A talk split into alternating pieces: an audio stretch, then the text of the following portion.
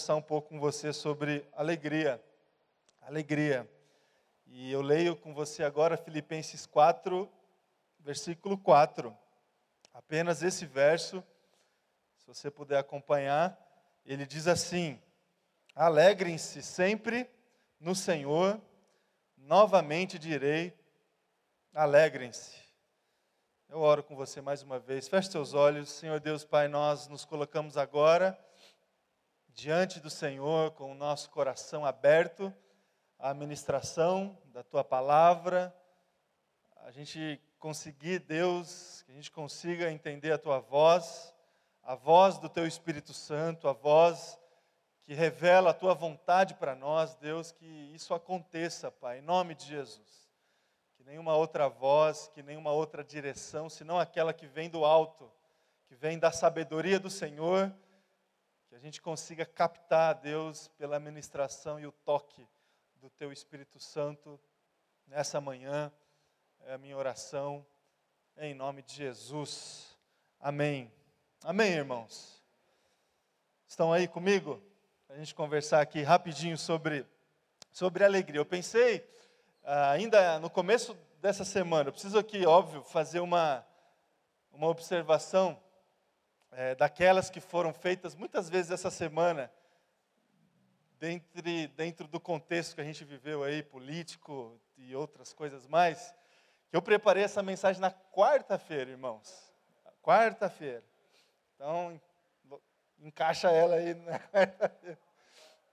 Quarta-feira, lá de manhã, eu pensei sobre falar com a igreja ah, de alegria, né? Porque a gente vive, a gente tem, eu não sei você, né? Mas pelo menos eu, a gente tem vivido aí dias difíceis, né?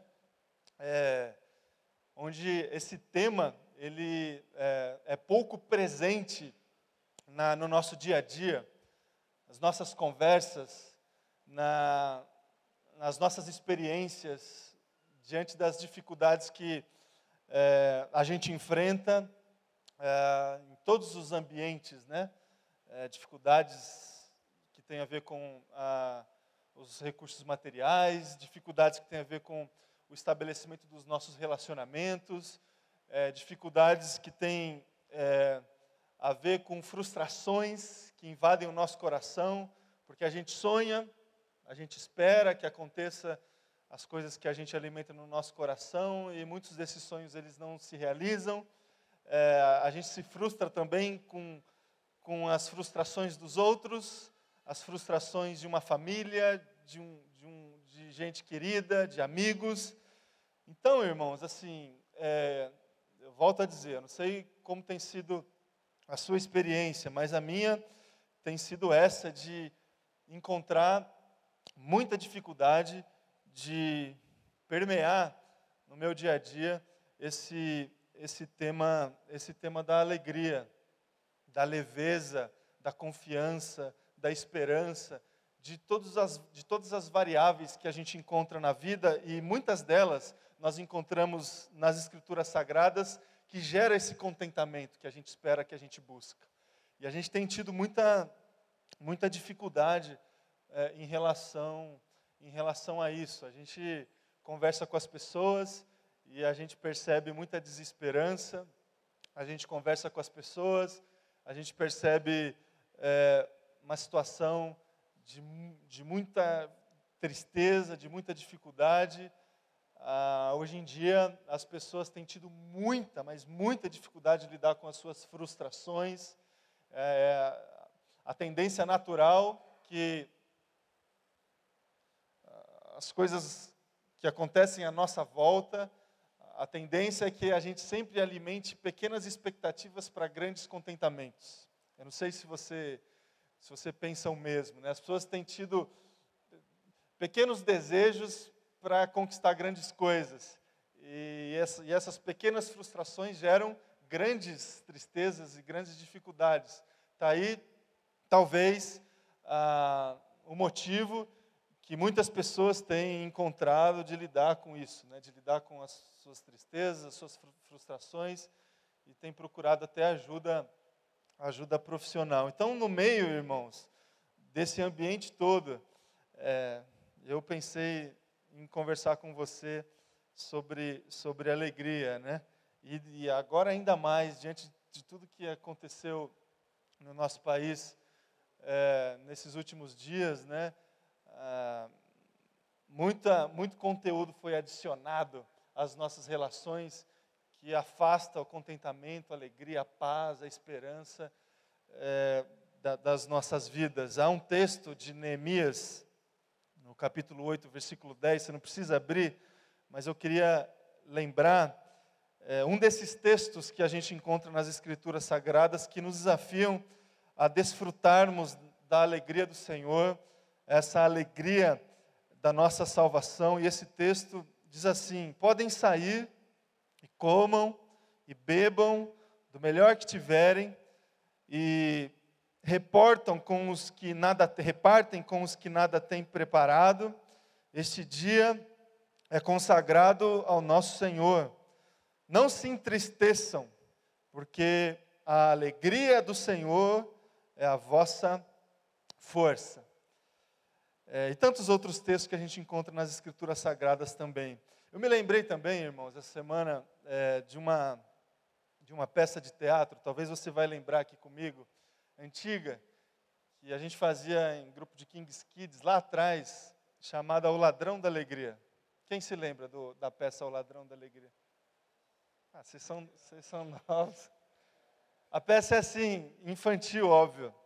Peça para criança. E aí os personagens entram em cena, é, depositando a sua alegria numa, numa situação circunstancial, né? Então entra uma primeira personagem dizendo que a alegria dela é, está depositada num recurso material. E aí ela expressa isso, ah, minha alegria é o meu, o meu relógio, o meu relógio, tal, tal. Aí entra o ladrão da alegria em cena, normalmente de preto. É o ladrão da alegria, rouba a, a coisa, o relógio, o que, aí ela começa a chorar e tal. E assim acontece a peça, a pessoa entrando, expressando a sua alegria depositada num, num outro tipo de situação, e sempre o ladrão da alegria aparece para roubar esse motivo da aparente, aparente alegria. No final entra a última personagem, uma criança, um jovem, um adolescente cristão cantando aquela música conhecida, né? A alegria está no coração de quem já conhece a Jesus. E aí ela explica para todos aqueles que estavam chorando ali em cena que a alegria dela não era uma alegria circunstancial, a alegria dela era aquela que vinha e que vem da certeza que ela tinha da presença e do cuidado do Senhor Jesus. E aí o ladrão da alegria entra em cena para tentar roubar essa alegria e ele não tem a menor condição de fazer isso, porque a alegria do Senhor não se rouba de ninguém, né? E, e tem, irmãos, esse, essa carta de Paulo aos Filipenses, ela é conhecida como a carta da alegria, porque nenhum outro livro, nenhuma outra carta, nenhuma outra parte das Escrituras Sagradas a gente encontra tantas vezes esse tema sendo tratado, sendo cuidado, sendo experimentado por alguma personagem, por algum filho e filha do Senhor nas Escrituras Sagradas. A gente olha é, e lê a, a, carta que Paulo escreveu aos Filipenses e a gente percebe esse tema da alegria é, nos quatro capítulos da carta, toda a extensão dos textos que foram confeccionados pelo apóstolo Paulo, a gente extrai esse tema da alegria da, dos, dos, escritos, das orientações e das experiências do, do apóstolo Paulo. Uma primeira certeza que a gente tem quando a gente se propõe a ler e a estudar a carta de Paulo aos Filipenses, dentro, delimitando esse tema da alegria, é, é a seguinte: a alegria do Senhor, a alegria cristã é um paradoxo. Por que a alegria do Senhor é um paradoxo? Porque quando a gente se coloca a entender o contexto dos textos que, da carta que Paulo escreveu aos Filipenses, a gente vai perceber isso claramente. Um sujeito que estava ali desfrutando de alegria, Um sujeito que estava ali desafiando as pessoas a desfrutarem essa alegria, experimentando uma situação de, de profunda escassez, experimentando uma, um contexto que, para nós, os nossos olhos, os nossos olhos humanos, seriam de profunda tristeza. O sujeito que estava preso dentro de um cárcere, injustamente, tendo a sua liberdade tomada pelas injustiças da vida, um sujeito que estava passando dificuldade em seus recursos materiais, estava faltando dinheiro, não tinha dinheiro no bolso, não tinha liberdade para desfrutar. Um sujeito também que estava desfrutando de uma solidão relacional, não tinha ninguém com ele. E ainda assim, ele encontrou, na sua fé, no seu entendimento das Escrituras Sagradas, um espaço para ele desfrutar de uma alegria. Para ele não somente desfrutar de uma alegria, mas de desafiar as pessoas a fazer o mesmo. Então, irmãos, a gente olha, a gente se depara, a gente se coloca diante da carta que Paulo escreveu aos Filipenses, tentando entender a alegria do Senhor, e a primeira certeza que a gente tem no coração é essa: a alegria do Senhor é um paradoxo. Parece que ela não tem nada a ver com a alegria que as pessoas estão experimentando aí fora. Porque se você conversar com alguém hoje no almoço, a pessoa da sua família, ou amanhã, um companheiro do seu trabalho, e tentar interpretar as palavras dessa pessoa, os comentários, as, as experiências, você vai chegar à conclusão que o bem-estar dessa pessoa está diretamente relacionado com as respostas positivas às expectativas em relação à vida. Em outras palavras, você vai perceber que a alegria para a maioria das pessoas, tem a ver com liberdade, tem a ver com recursos disponíveis, tem a ver com bons relacionamentos. Tudo isso que não estava acontecendo com o apóstolo Paulo quando ele escreveu essa carta. Então, irmão e irmã, a alegria do Senhor é um paradoxo e a gente precisa entender isso. A alegria que Cristo tem para nós, ninguém pode roubar. E se ninguém pode roubar, ela não está assim exposta. Ela não depende. Ela não está é, sensível a um acontecimento externo que tem a ver com liberdade, que tem a ver com recursos materiais e que tem a ver com saúde de relacionamento. E eu queria, irmãos, para encerrar, ou partir para o encerramento aqui da nossa reflexão, traçar, pegando essa carta que Paulo escreveu aos Filipenses, todos esses capítulos e expor aqui para você. Obviamente, eu acho que você já até, você que é mais velho de igreja, assim, sabe? Tem mais, uma experiência mais.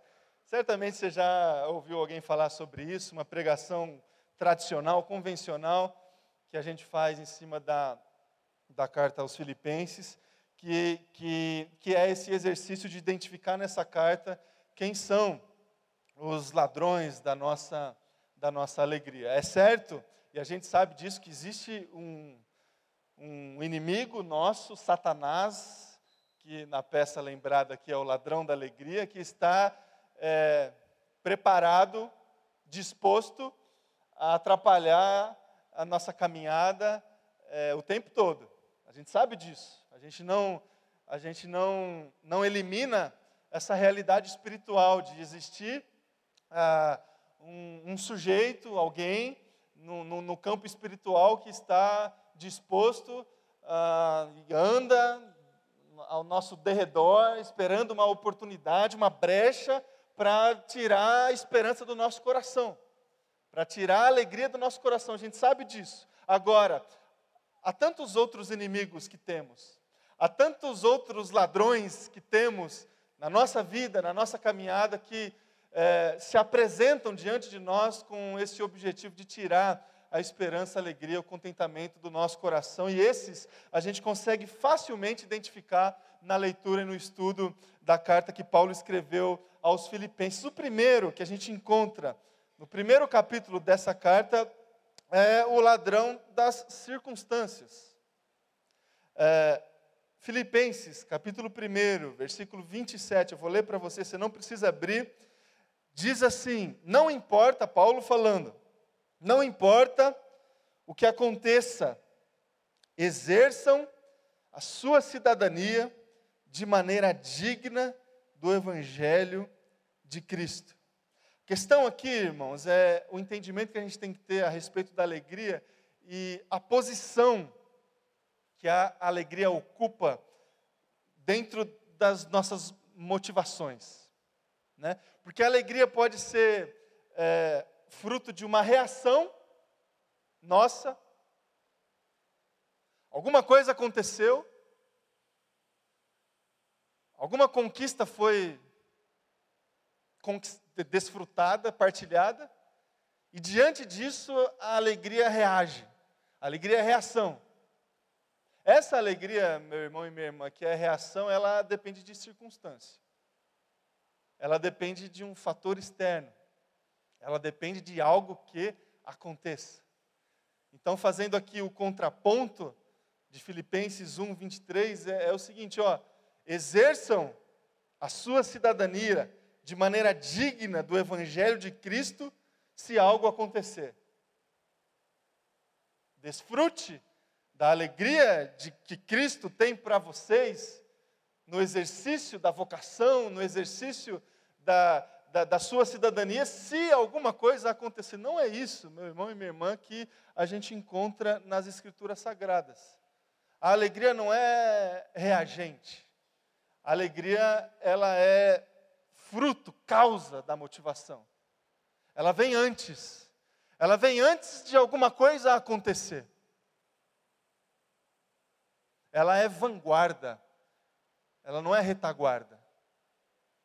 E o incrível desse texto que a gente leu do capítulo 1 é que a, essa capacidade de não depender do que aconteça, de não depender das circunstâncias, ela está relacionada com um exercício de uma cidadania.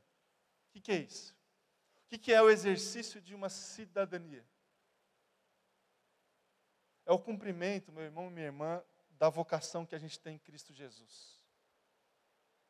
Da vocação que a gente tem em Cristo Jesus. Quando a gente consegue, na nossa caminhada, identificar na presença de Jesus, ter a fazer essa descoberta que tudo aquilo que a gente faz, que tem a ver com os nossos dons, que tem a ver com o chamado que Cristo Jesus expôs para nós, chamou cada um de nós para que a gente experimente os valores do reino de Deus. Quando a gente entende que esse exercício, que essa ação gera alegria no nosso coração, a gente vai é, se despir das coisas que podem acontecer à nossa volta. A alegria é causa, a alegria deve vir, deve preencher a nossa vida quando a gente tem a certeza do exercício da nossa cidadania. Quando a gente tem a certeza que o que a gente faz é sacrifício. A gente estava comentando algumas semanas lá na casa da Fátima sobre isso, no nosso grupo lá também. O que é sacrifício? É um, é um ofício sagrado. A gente normalmente a gente relaciona sacrifício a alguma coisa assim relacionada à penitência, não é? Alguma coisa que a gente não quer fazer, mas a gente tem que fazer, não é? Então as crianças aí, os, os adolescentes, não, quero lavar a louça, mas, mas tem que lavar, né? Sacrifício. Eu não quero arrumar minha cama, isso eu não quero até hoje, né, amor? Arrumar minha cama. Não tem motivo, né? Vai desarrumar de noite, mas tem que fazer, né? Sacrifício. A gente relaciona sacrifício a, a esses ofícios de penitência. Coisa que a gente não quer fazer, mas nós somos obrigados a fazer. Irmão e irmã, vida cristã não é isso. Eu não quero ir no culto, mas tem que ir no culto. Sabe que o seu filho fala de manhã? Eu não quero é, ofertar na igreja, mas tem que ofertar na igreja. Eu não quero me envolver com as pessoas, mas tem que. Irmão, sacrifício tem nada a ver com isso. Tem nada a ver com penitência.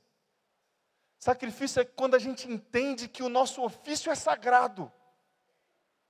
Que o que a gente faz está sendo consagrado na presença de Jesus em todo o tempo. Teu trabalho é sacrifício.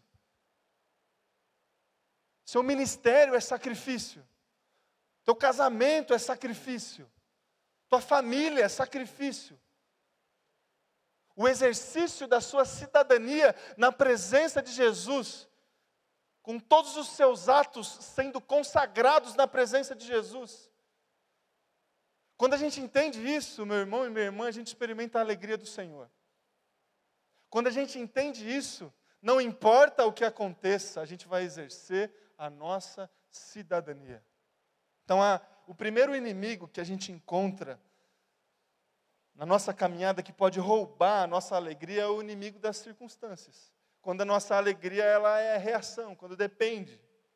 Não que não seja bom é, reagir a, a, alguma, a alguma notícia, a, a alguma conquista. Não estou falando isso. Você entende isso? Como, por exemplo, os, palmeirenses vão comemorar hoje à tarde, né? Já estão comemorando, irmãos. Já desde.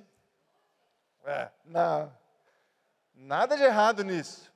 Mas não pode depender disso. Não pode. O segundo inimigo que a gente encontra no capítulo 2 da carta que Paulo escreveu aos Filipenses são as pessoas. Por incrível que pareça, são as pessoas. E ele diz lá eh, no capítulo 2, versículos 2 e 3: completem a minha alegria, e depois de algumas passagens, considerem os outros superiores a si mesmos. A questão aqui, é, meus irmãos, é o seguinte: o, o quanto as pessoas afetam a nossa alegria, o quanto a, os nossos relacionamentos, bem-sucedidos ou mal-sucedidos, afetam a nossa, o nosso contentamento e a alegria que a, gente pode, que a gente pode experimentar do Senhor. O quanto a alegria da outra pessoa afeta a nossa alegria. As conquistas das outras pessoas afetam a nossa alegria. O quanto também as tristezas das outras pessoas afetam isso. A questão aqui é, é que a, essa realidade dos nossos relacionamentos, das experiências das outras pessoas, elas não podem afetar a alegria que a gente encontra na presença de Jesus. Muito pelo contrário, a alegria que está disponível para nós, para que a gente possa desfrutar na presença de Jesus, tem a ver com uma atitude de humildade, de submissão diante das outras pessoas. Por isso que o apóstolo Paulo, no capítulo 2 aqui da carta, de, da, da carta que ele escreveu aos Filipenses, desafiou esses irmãos e irmãs da igreja lá de Filipos a considerar os outros superiores. E qual que foi a referência?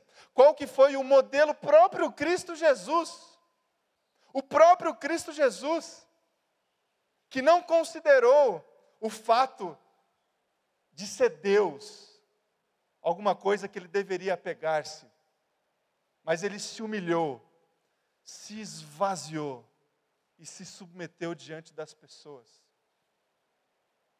O exercício da nossa cidadania, da nossa vocação, passa por, por, essa, por esse entendimento e essa prática de considerar os outros superiores. Então a gente precisa tomar cuidado com esse ladrão aqui das pessoas. Porque se a gente se porta diante das pessoas com arrogância ou com carências é, desproporcionais, digamos assim, relacionando essas carências ou o suprimento dessas carências a uma situação de contentamento, de alegria, a gente cai nessa armadilha aqui. Um terceiro ladrão da nossa alegria são as coisas. As coisas, capítulo 3, versículo 8, considero, Paulo falando, considero tudo como perda, perda comparado à suprema grandeza do conhecimento de Cristo Jesus. Uma terceira armadilha, um terceiro, um terceiro ladrão que a gente pode trombar aí vez ou outra na nossa caminhada é esse ladrão dos recursos materiais, da gente depositar, é, e aqui eu não estou falando só dinheiro, tantas outras coisas, cargos, é o que Paulo traz aqui nos seus escritos. Ele poderia se apegar a um título, a uma função, a, a um passado de sucesso. Existem tantas coisas, né, irmãos, nas nossas vidas, tantas coisas, tantas coisas, que podem se colocar diante de nós como um ladrão da nossa alegria. A gente pode depositar nessas coisas o nosso contentamento. O nosso contentamento. Isso pode ser tão sutil, tão sutil, que a gente normalmente relaciona dinheiro, né? Um sujeito que é rico, que não tem dificuldade financeira, experimente isso aqui. Não. Tem gente que não tem, mas depende do que não tem. É o coração. O coração. Então essas coisas elas podem significar um ladrão e uma armadilha para a nossa alegria. E para terminar, irmãos, para terminar, capítulo 4, versículo 6, um quarto e último ladrão da nossa alegria que é a ansiedade. A ansiedade. O texto diz assim: Não andem ansiosos, mas em tudo, com orações e com ações de graças, apresentem seus pedidos a Deus. Apresentem seus pedidos a Deus com orações e com ações de graças. Um quarto inimigo é, que tem se apresentado, e a gente costuma falar que nos nossos dias ainda mais, né? Ainda mais. A palavra de Deus é incrível, né, irmão? Isso aqui foi escrito no primeiro século ali 60, 70, lá atrás, bem lá atrás. E, e, e sobre ansiedade, falando que, é, que a ansiedade é um perigo para o desfrute da nossa alegria. E hoje, tanto tempo depois, a palavra ela, ela é, ela é próxima do nosso coração, do anseio do nosso coração. A ansiedade a preocupação com o inexistente. Já parou para pensar? Que a ansiedade é uma preocupação com o que não existe. É, é o compromisso que ainda não chegou, é a pessoa que ainda não chegou, é a decisão que ainda não foi tomada, é a data que ainda está no calendário, é a preocupação com o que, com que não existe. Isso é ansiedade. Isso pode tirar, irmãos, a nossa alegria. Porque, de repente, a gente se coloca a se preocupar, a se afetar por essas situações. Isso é armadilha mesmo. Armadilha mesmo. Porque é nesse campo emocional que a ansiedade entra. E a gente precisa tomar cuidado com esse ladrão da alegria que é a questão da ansiedade. Quais são os remédios?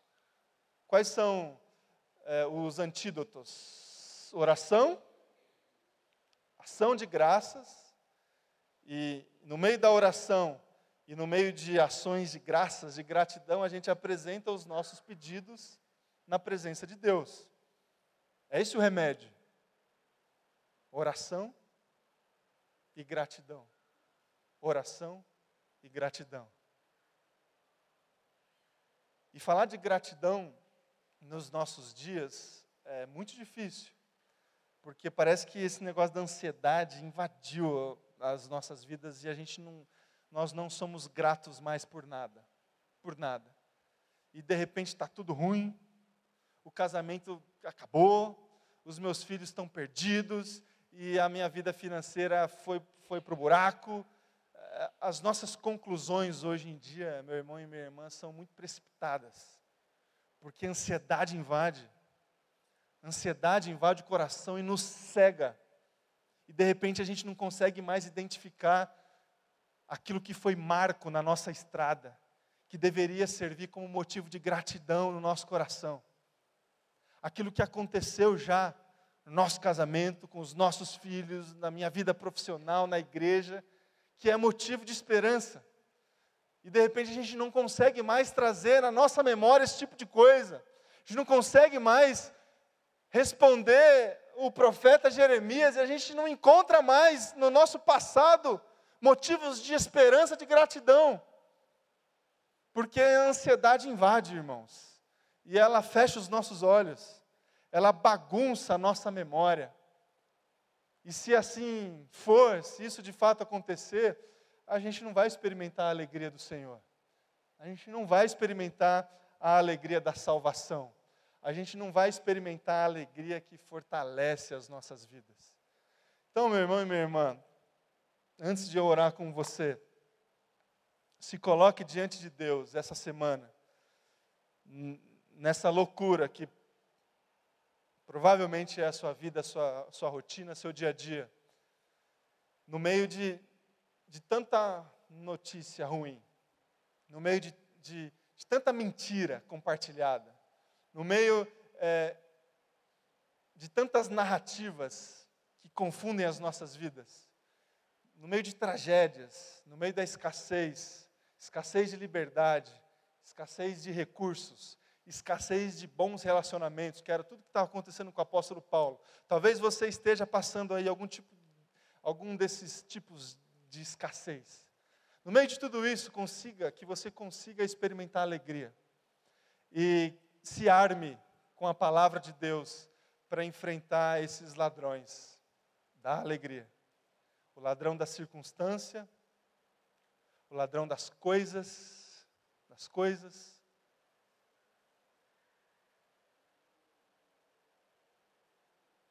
Tantos ladrões, tantos ladrões. Ansiedade que invade o nosso coração, aquela alegria que a gente deposita na outra pessoa, tantas situações. Que você se arme para enfrentar tudo isso, em nome de Jesus. Vamos orar?